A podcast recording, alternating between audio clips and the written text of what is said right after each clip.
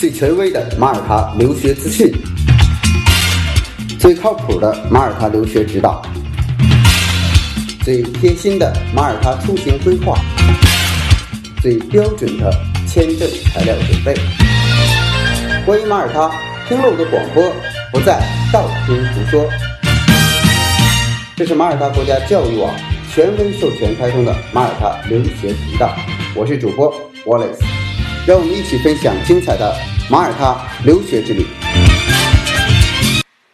Hello，大家好，我是讲马耳他的 Wallace。我这个开场练了好久啊，练了好久。为什么呢？最近总是看呢这个抖音啊，然后这个 YouTube，还有一些这个短视频平台的那些网红啊，他是怎么开场的呢？哇，他们都把这个这个自己的定位啊，哈，包括呃声音，还有是开场白都精心的策划。我发现我也应该策划一下。我每次这个在跟大家打招呼的时候，不要很沉闷的。大家好，我是 Wallace。嗯，变成是大家好，我是讲马耳他的 Wallace，是不是？要要更有，要更容易被记忆，对不对？今天是二零二零年的一月十三号，呃，在这里呢，我们把整个马耳他的介绍呢再做一个升级，所以呢，重新又开了一个栏目，叫马耳他二零二零。那么马耳他二零二零呢，就跟以前我们所说的很多的那期那些期的节目呢，呃，做一个区分。最主要的就是，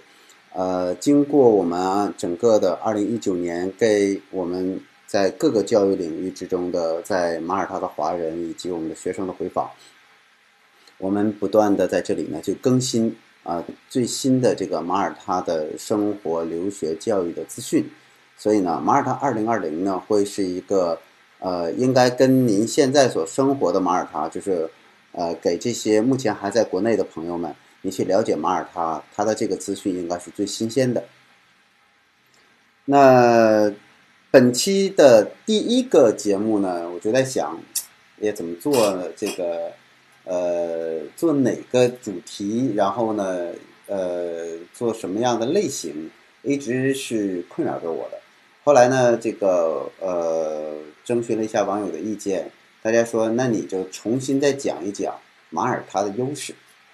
我说这也好，因为我们以前去讲马耳他的优势呢，呃，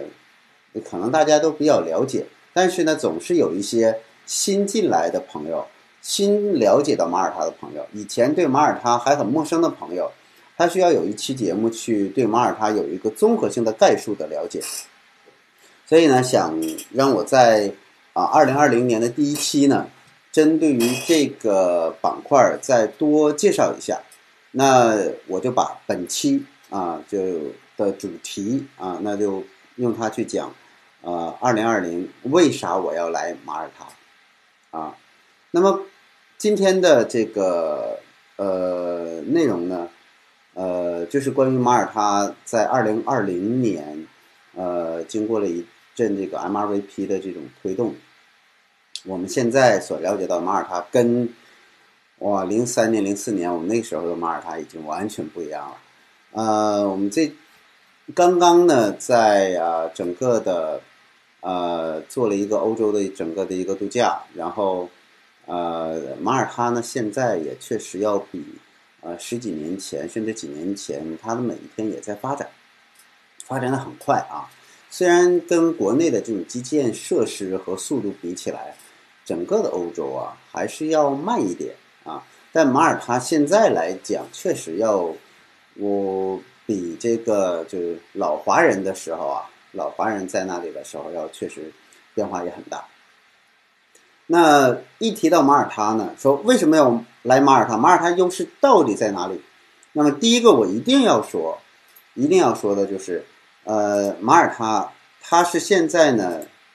我们去看整个纵观世界的这样的一个呃格局，呃，英语系的国家，大家其实有很多的人啊，这个在出国之前觉得老外都说英语，真正说英语的，把英语能当成它的官方语言的国家就这么几个，我给大家说一说，美国啊，首先是英国，对吧？英国这个英格兰、苏格兰、威尔士和北爱尔兰。啊，英国，然后呢，英国从英国分出去的啊，从英国分出去的就是独立战争之后美国啊大的主体的英语系国家。这个英国呢，从它的工业革命之后主宰了世界两百多年，美国呢近一百年来啊，它一直是霸权的，所以是奠定了英语系对世界的影响。然后呢，像加拿大，对吧，也是英联邦啊，新西兰、澳大利亚，在欧洲呢有两个地方，一个是跟这个呃英国啊跟北爱尔兰接壤的这个地方啊，这个这一次呢，我过两天会做一期节目，就是。呃，这个爱尔兰跟马耳他的比较啊，教育体制的比较，然后英国跟马耳他教育体制的比较啊，北美的各个国家跟教育体制的比较，其实很呃，包括欧洲啊，很多的国家它的生活环境，包括希腊的生活环境跟马耳他比较，我们把这个当成一个专题横向的去做一做啊。那么以前都是针对马耳他来说，但是呢，很少去讲马耳他跟其他国家。之间的一些优势啊，现在呢可以去聊一聊这个事情，因为也花了几年时间专门的去做相关素材的收集啊。那大家听下来之后呢，就是你发现啊，英美澳加新，对吧？这些英语系国家其实都是主流的发达国家。然后呢，在欧洲，那么一个是爱尔兰，一个是马耳他。爱尔兰呢跟马耳他比呢，就是它不目前还不是生根啊。那么，经过我们对爱尔兰的了解，我们会发现，爱尔兰的教育体制跟马耳他的教育体制，跟英国教育体制比起来，马耳他跟英国是一脉相承、一模一样的啊，基本上就是 copy 过来的。可爱尔兰不一样，爱尔兰虽然说英语，但爱尔兰的教育体制跟这个英国的是有很大的区别啊。它的中学最高是要学到十四年，啊，然后大学的这个体制呢，它更倾向于像欧洲。啊，它更像于欧洲四年，然后研究生的体制也跟英国的不一样啊。英国的一个教育特点是什么呢？英国的教育特点就是它的这个从五岁上学一直到这个十一年级读 O level GCSE，然后呢读 A level 两年十二十三年级，然后去读三年的本科，一年的研究生，这是英体制最大的一个特色。而他学的这个雅思啊，雅思作为他的这个。呃，英语言的教育的这个主体，那么在北美体系呢，北美体系是十二年制 K 十二，然后四年大学，两年研究生，这样算下来呢，北美体制在某种意义上来讲呢，跟中国的教育体制有点呃类似，跟欧洲有点类似，而英国作为独立的教育体制，跟他们都不一样。啊，所以相对来讲，如果是在英体制去学习的话呢，这个孩子他毕业的最高学历的毕业的节点呢，他会更。呃，更快，也就是说，在二十二岁的时候，这个孩子很很可能就研究生毕业了。那国内的时间呢，他要二十五岁到二十六岁，有一些呢，他要考这个研究生呢，呃，多考几年，他就二十七八岁。所以二十七八岁刚刚研究生毕业呢，再投入到社会，那么相对来讲，一个二十二岁的孩子研究生毕业，他去在社会上摸爬滚打，他可能到二十呃六七岁是一个小的部门主管，同时也解决个人的这个婚姻问题。这英体制现在来看，哈，一个教育体制，它整个是框架这一块是赢的。那如果说我们中国的教育体制，或者是北美教育体制，或者是这个欧洲教育体制，但欧洲教育体制最大的问题，它是要学小语种。当然，它的教育体制大部分的学小语种，像德国的、意大利的，它是免费的啊。但是如果它是英语教学的话，它是费用跟英国都差不多。现在看下来，最贵的是美国，啊，整个最贵的是美国。我们一个呃身边的实际的案例啊，就是这个孩子在美国读一年的高中大约五十万，啊，在马耳他读一年高中全寄宿的也就二十万人民币，啊，在马耳他读大学，马大比较贵了哈，八千五百欧元，啊，但是美国读大学啊，美国读大学全下来在四十万左右人民币这样，所以这个。这个在花费上来讲呢，呃，其实英国英国的像南部的、中部的和北部的价格呢，呃，以伦敦最贵，伦敦也就要五十万左右啊，确实要这这么多。那么南部也就是在啊三十万左右，中部三十五万到四十万，啊，像苏格兰地区二十五万左右就可以下来，啊，威尔士、北爱的这种地方呢，大约在三十万以内都可以搞定。所以英国反而现在并不是一个最贵的地方，而马耳他相对于英国，那又便宜一大块。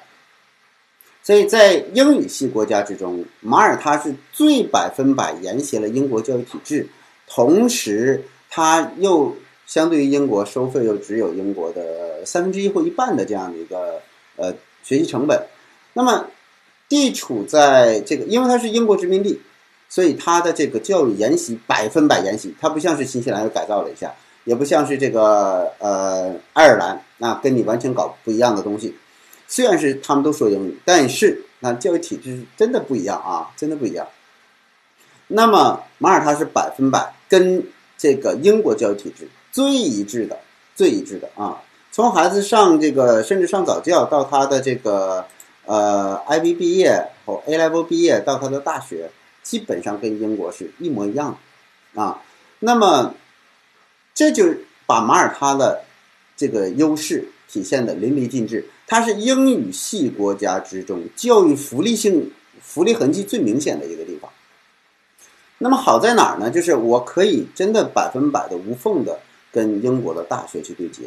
啊。那么加上这几年中美关系，包括中加关系，签证不太好。那么，澳洲的立场呢，很多的时候又站在了另一边，他跟跟这个这个华人之间的距离，包括澳洲主流社会的这种反华的情绪很严重，所以呢，他很纠结，他又想跟中国建立贸易关系，因为中国是他最大的这种贸易买家，他又害怕这个跟西方主流社会脱离太远，然后呢，因为他整个的这种呃社会的文化。整个的体制、社会的文化的这种呃根基，它跟西方社会是一致的。那它也是这个这个 英国、欧洲的这些这个移民过来的嘛。那这这个，所以整个的澳大利亚呢，在呃根源上，虽然他说呃他有个口号嘛，We are part of Asia，我们是欧亚洲的一部分，但实际上来讲，它整个从文化的根源，它是还是属于这个西方社会。啊，尽管在时区上他们比我们还早一点，那么真正能够对中国的呃，从政治环境来讲，很欢迎中国人的，从这个教育体制跟英国保持一致的，花费又很少的，那么目前来看啊，真的就是马耳他啊。那么有人也说有爱尔兰呐，说爱尔兰从教育体制上跟英国体制真的有很大的差别，但你细研究要爱尔兰，以后我们想讲真细研究爱尔兰的时候。它跟英国教育体制有很大区别，那么另一方面，它还不是生根，也就是我去我们这次去爱尔兰的时候用的是英国签证，没有问题。然后呢，你爱尔兰签证也可以，但是用英国签证和爱尔兰签证都进不了生根区，生根要用生根国签证，比如说我用意大利签证、法国签证、马耳他签证，我在生根二十六个国家随便走，对吧？但是如果我用爱尔兰签证，我就达不到这个效果。啊，因为爱尔兰不是生根啊，那么英国也不可以，英国的签证也不能随便进入生根区，它只能在英国本土啊，所以在签证的这个优势上，在这个跟中国的紧密的关系程度上，跟英体制的沿袭上，那么马耳他拥有它绝对的在英语系国家之中有绝对的优势。就算是在这个欧洲，如果我们去拿荷兰的这个国家，荷兰的这个阿姆斯丹阿姆斯特丹大学，你要在那里用英文去学习的话，它的费用也是马耳他的两倍左右，啊，并不便宜，甚至跟英国都差不多。但如果你去学荷兰语呢，那你可以申请免费的。如果你要是在德国学习，德国申请大学是要在国内要有这个被二幺幺或九八五大学录取了才有资格申请。德国大学，然后德语要达到相应的这个 B 一啊 B 一的这样的一个成绩，那 B B 二的这样的成绩啊，或者 C 一的这样的成绩，才有资格去德国去申请他的学校。所以很多的欧洲的大学和国家，他对语言的前置要求是非常高的，对以前的学历要求是很高的，而这个在马耳他是都。没有没有要求的，就是我我我一点都不会说英语，我都可以申请马耳他语言学校，然后学完了之后都可以申请转大学学生签，然后呢去转这个研究生。在这个时候呢，马耳他又提供我们很好的就业环境，啊，就是他给我们毕业了之后给我们九个月的这个呃学生这个工作签，就像美国的 OPT 一样，他允许我们在那里工作，而且他欢迎我们的中国的毕业生在那里工作，而且马耳他在“一带一路”的这样的一个项目上呢，扮演了重要的角色，所以在政治、外交、呃经济层面、教育层面，马耳他二零二零年。在全世界的教育版图上，生活这一块儿、外部的环境以及社会治安这一块儿非常有优势。尽管它很小，尽管马耳他真的很小，但是马耳他拥有的这些优势综合到一起非常强。啊，就感觉就像如果大家去读这个《三体》啊，它就像个质子一样，对吧？它非常厉害，它可以。它可以用它的质综合性的优势击穿很多那种庞然大物。其实，大家很多说专业的很好，但是美国依然还是很多的这个家庭理想的地方。可是你去不了啊！目前来讲，这环境来讲，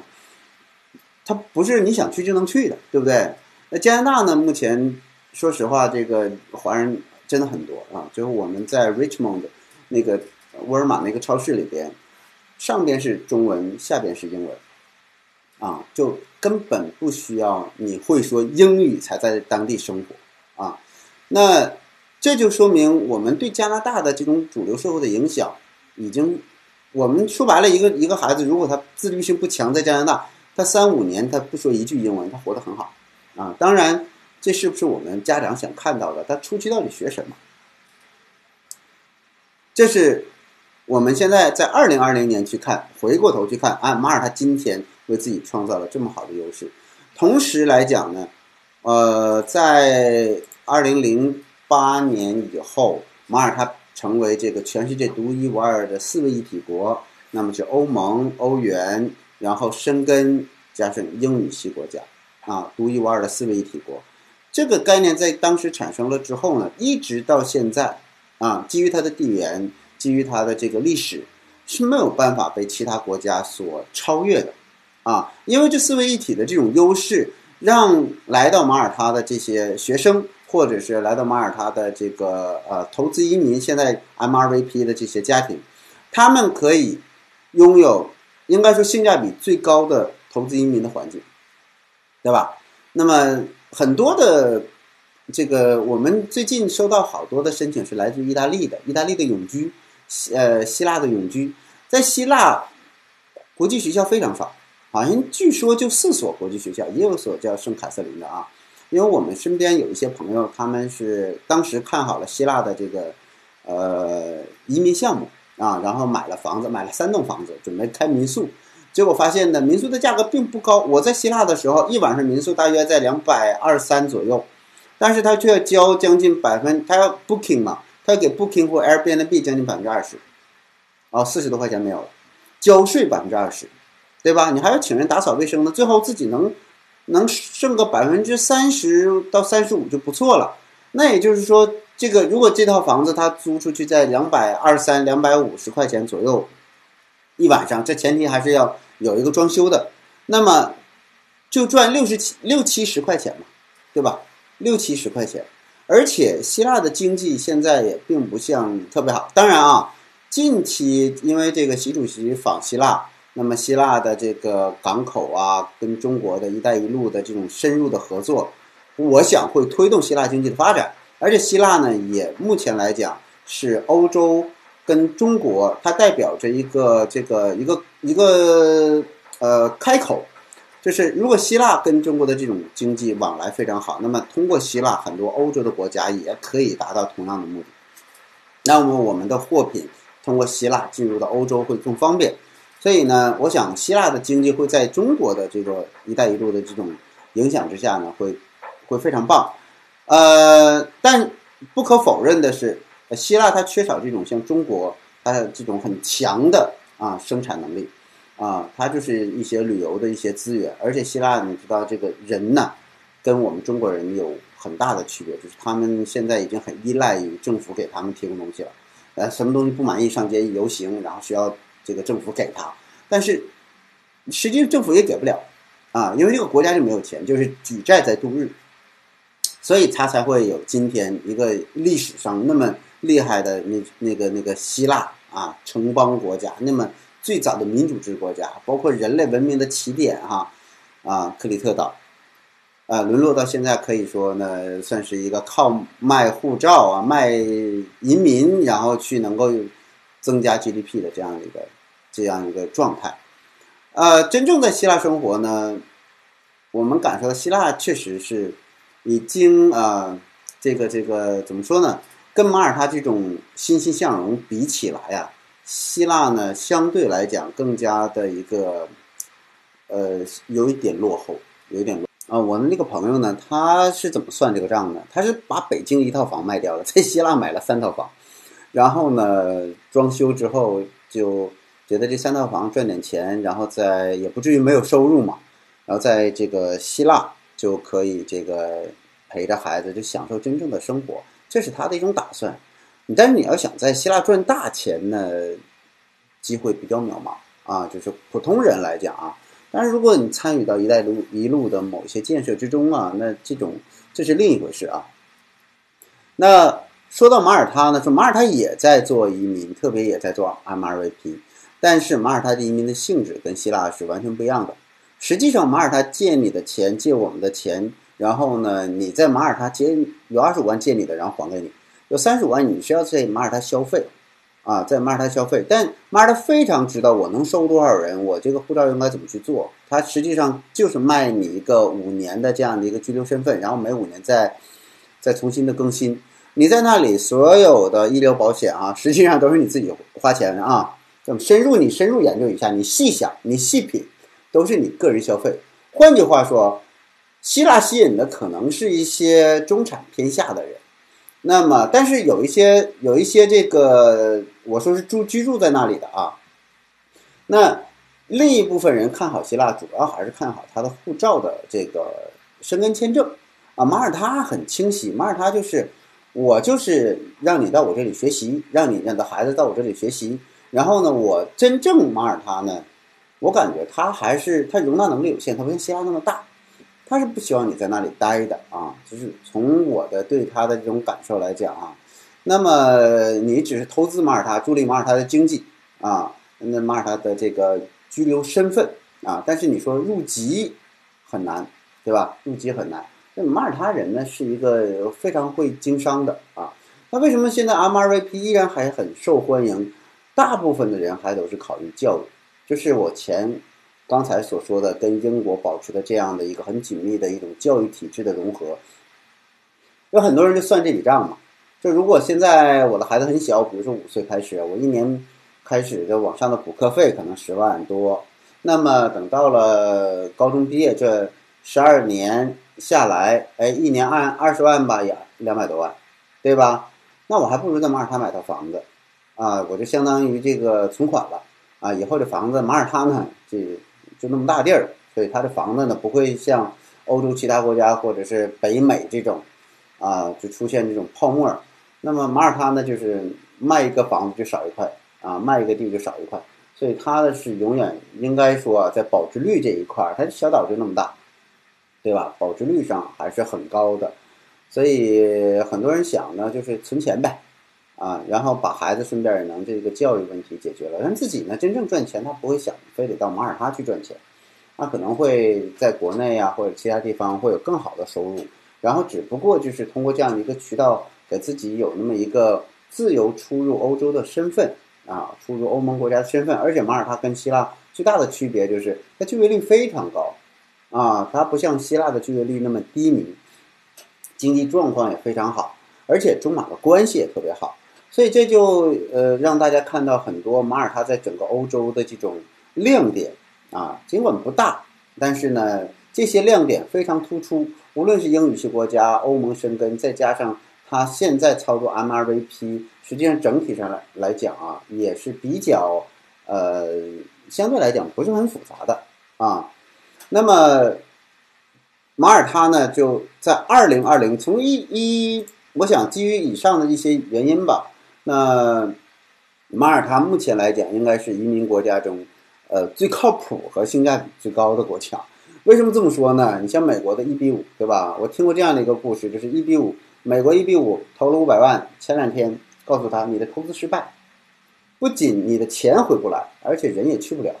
啊，这个就是美国很大的风险。那加拿大呢？现在很多开发的项目是在很大的荒野之中啊，你投资这个项目了，然后钱是花了，但实际上并没有产生什么样的实质性效益，而政府认为这种这样的投资项目呢？是属于这个这个不真实的投资项目，所以，呃，很多的投资移民的项目是因为投了这样的类似的项目，钱也花掉了，结果身份也没下来。呃，换句话说，加拿大好像不太需要你非得拿什么这个这个枫叶卡，我觉得没必要，因为现在加拿大给你十年签，就很多的这个华人到那边是拿的旅游签，然后。嗯每次最多待六个月嘛，那快到六个月的时候跑美国再去一趟，然后一定要坐飞机，有他有海关证嘛。那么或者是回国一趟，然后再去还能待六啊六个月，这就相当于你就长期的永居又有什么区别呢？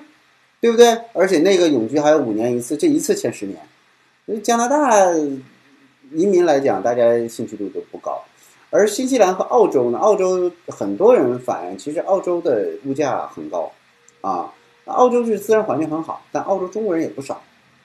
而且近期的移民门槛非常高。我发现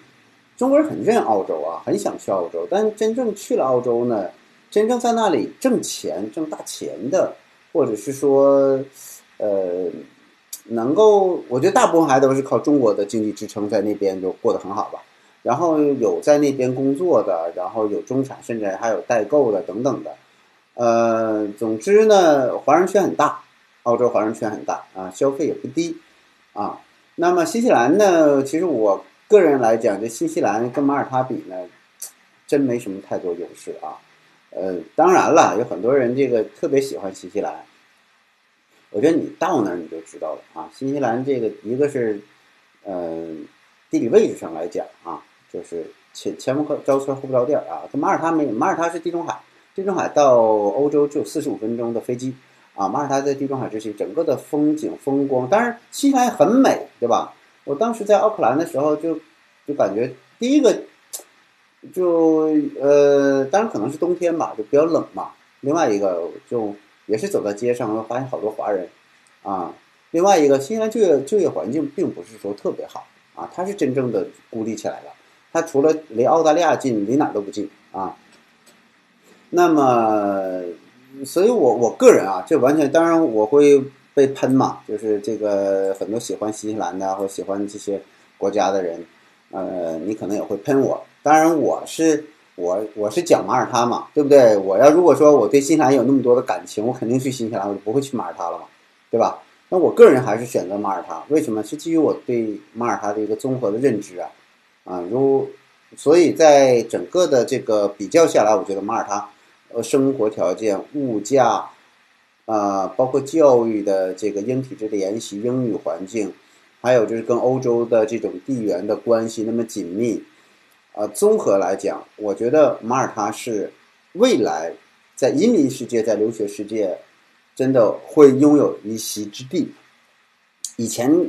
确实太低了啊，就是大家对他了解度太低了，这几年高上来了，但我觉得也不会掉掉太多，就。当人们冷冷冷却下来的时候啊，回归到一个正常认知点的时候，马耳他也应该有在留学领域中，在教育领域之中，在这个呃呃移民的领域之中，他要拥有他的一席之地的，啊，因为像他，全世界像他有这样综合优势的国家，目前除了他之外，真的没有。而且在欧洲，我们就发现，大部分的欧洲国家。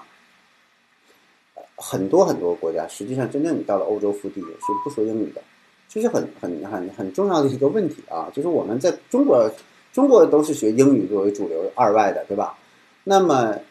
欧洲很多的国家，意大利语、德语、法语、西班牙语啊，包括北欧的国家，芬兰语、丹麦语啊，这些地方它的本国的语言依然是主流语言啊，因为欧洲我大部分的国家基本都走到了，现在就东欧的个别的像保加利亚呀，啊，还有这个黑山有些地方我还没有去，大部分的国家欧申根国是基本上都走完了。然后我对整个欧盟、欧洲的这样的一个认知，相对来讲还算是比较客观啊，所以在就是如果你再给我一次选择，我依然还会选马耳他。就今天当下。让我在欧洲啊、英国啊这些国家、美国这些国家去选，我依然还会选马耳他，对吧？呃，我觉得马耳他优势也越来越明显，啊，所以呢，二零二零呢，我们希望马耳他以它独特的优势，帮助到更多的中国朋友实现啊大家的梦想，比如说国际教育的梦想啊，国际化教育的梦想。我们 Multi-Edu 的一个推广的 slogan 嘛，就是 For Malta to be international。啊，从马耳他变成变得国际化啊，马耳他也许只是你的国际化的进程中的一个跳板。比如说，在马耳他学语言，然后你到英国学大学；在马耳他学学大学，然后在英国去学一个研究生，或者到嗯北美到澳大利亚。那马耳他也许只在我们的人生中扮演一个跳板的角色，或者有很多人拿了马耳他的永居，他并不到马耳他待，对吧？他只是说，呃，马耳他是我的一个这个办理。呃，申根国签证的一个很好的一个选择，但当我们就回过头去看，我们都拿了马耳他身份了，欧洲还有任何一个国家能像就申根国，还能有任何一个国家像马耳他一样，可以帮我们的孩子拥有英语化的这种对接英体制国家教育，那么那么完整的对接英体制国家教育的那样的优势吗？没有，可以肯定的说没有，只有马耳他。所以马耳他它不只是说单纯你拿身份，你像你拿葡萄牙身份，拿西班牙身份。其实，这些国家的这种教育，它在国际上的地位本身就是很小众、很小众的。啊，你学了西班牙语，你除了去南美一些国家之外，在西班牙本土还能去哪里？一些英语是对接，真的就是主流的发达国家。现在统治世界的还是西方世界，还是这几个老牌的资本主义英语系国家，对吧？美国、加拿大、英国、澳大利亚，还有谁？对吧？然后欧盟是放在一起说的。可是马耳他就在欧洲有这样一个独特的身份，他就可以通过他的语言的体系的这个研习和他欧盟的身份，他就可以帮助我们去对接。所以马耳他就像是一个，我们可以说它就像一道门。当我进去之后，我的门槛并不高，但是我后边的风景却很丰富。哎，这个马耳他在整个国际的版图之中，他扮演的角色以及他非常棒的社会治安，对吧？就是他永远不会出现张勇那种问题，